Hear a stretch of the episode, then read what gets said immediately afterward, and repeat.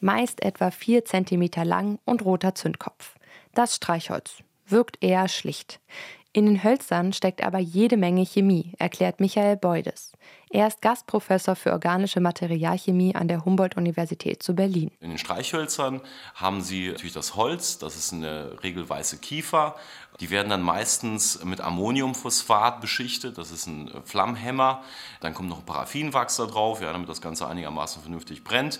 Und Sie haben dann noch die rote Spitze, sie besteht aus Ammoniumtrisulfid Kaliumchlorat, Schwefel, dann wird da noch ein bisschen zerriebenes Glas reingemacht, Klebstoff und an der Außenseite der Papierschachtel haben sie meistens immer so einen roten oder bräulichen Belag, ja, und das ist roter Phosphor. Ziemlich viele Bestandteile also und vor allem Chemikalien, die gar nicht so leicht zu haben sind. Im Regelfall bekommen Sie die Elemente Schwefel, Phosphor entweder als Rohmaterialien äh, aus dem Boden oder durch die Raffinierung von Phosphorsalzen zum Beispiel. Der Phosphor auf der Reibefläche der Streichholzschachte ist laut der Europäischen Union sogar ein kritisches Rohmaterial.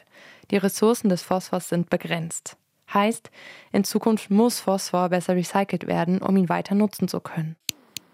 Einwegfeuerzeuge bestehen dagegen aus einer Plastikhülle, vielen kleinen Metallteilen und einem Gas, meistens Butan. Feuerzeuge mit Kippschaltern haben einen sogenannten Piezo-Zünder. Der besteht aus einem Kristall wie etwa Quarz. Wenn der Kippschalter gedrückt wird, stößt der auf den Zünder. Funken entstehen. Bei Reibradfeuerzeugen läuft das anders. Die haben einen sogenannten Zerreisenzündstein.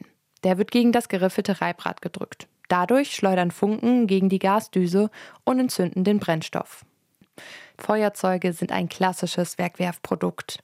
Das Problem, in ihnen sind so viele Einzelteile verbaut, dass die schlecht recycelt werden können. Professor Michael Beudes kennt sowohl fürs Streichholz als auch fürs Feuerzeug Lösungsansätze. Zum einen recyceltes Holz, ja, aus Holzstückchen, die so nicht mehr verwendet werden können, aber auch aus recyceltem Plastik auf der Feuerzeugseite. Also da haben Sie zwei Alternativen. Trotzdem stellt sich die Frage, was denn nun unterm Strich nachhaltiger ist.